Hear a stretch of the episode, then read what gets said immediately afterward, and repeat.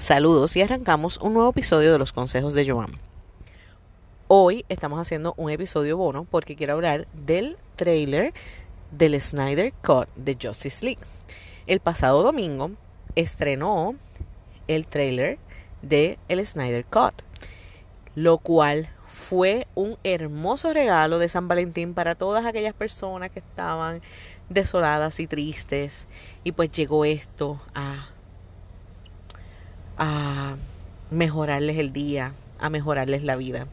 Así que pues hablemos un poquito. El trailer, el trailer tiene muchas escenas nuevas, o sea que nos da eh, es un hincapié de que entonces estaremos viendo una película diferente de lo que como tal era Justice League. Entiendo que sí vamos a ver escenas de la película de Justice League, pero vamos a ver tantas escenas nuevas que tendremos que posiblemente tenga un twist al final, ¿sabes? No sé, estoy haciendo una teoría, pero son muchas escenas nuevas.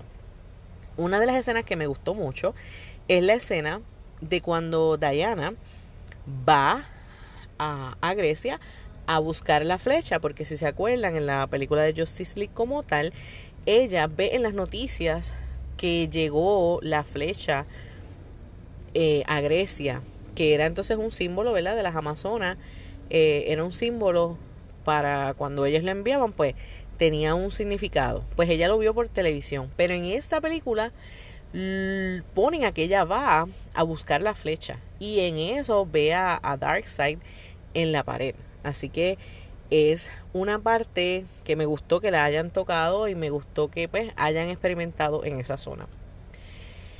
Hablando de Darkseid, vemos a Stephen Wolf, ¿verdad? Arrodillando frente a Darkseid, que es como que un boom, ¿sabes? Yo creo que no era algo que nos esperábamos porque si veíamos en Justice League como tal, el, el villano pues era Stephen Wolf, Wolf, pero ahora vamos a ver más, vamos a ver a Darkseid, vamos a ver a, a Stephen Wolf y vimos que arreglaron también a Stephen Wolf, se ve mucho mejor. Eh, otra de las escenas nuevas también es que vemos a, a Flash este, salvando una chica. Eh, lo vemos, esa escena se vio muy brutal, ¿verdad? Que es que el carro la va a chocar y, él la salva. O sea que posiblemente vamos a ver un poco más de lo que es Flash y de lo que es Cyborg. Eh, también vimos, vimos unas escenas chéveres de Aquaman.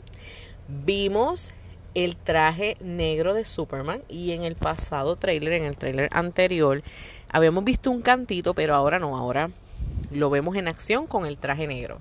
O sea que tenemos que ver cuál será ese significado. También yo creo que una de las partes que más pompió a todo el mundo es que sale el Joker de Jared Leto.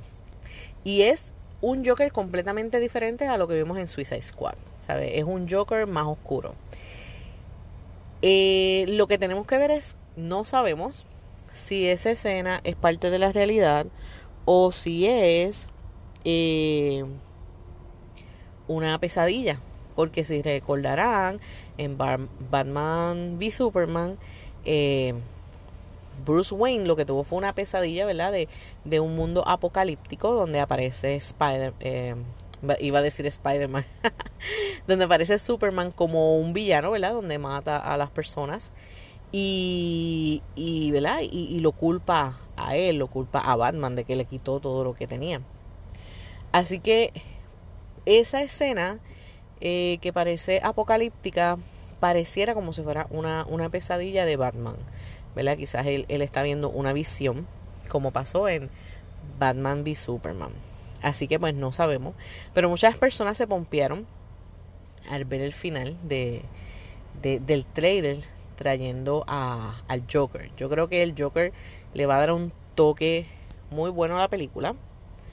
Eh, en el sentido de que no solamente va a girar a través de Justice League y no solamente vamos a ver un solo villano, Vamos, por lo menos ya con el trailer vemos tres villanos. Y sabemos que hay más. Porque Joe Magna Magnarello estuvo compartiendo el trailer también. Y recuerden que él es quien sale en la escena post créditos de Justice League como Deathstroke. Así que hay una posibilidad de que también veamos a Deathstroke. Así que realmente el trailer tiene mucha información. Es, dura dos minutos, casi tres, pero tiene tanta información. Pero recuerden que la película también va a ser bien larga porque va a durar cuatro horas. Yo por mi parte estoy súper pompeada de, de por fin que se le haya dado una oportunidad a esta película y que, y que el Snyder Cut pudiera salir y que pudiéramos ver algo más.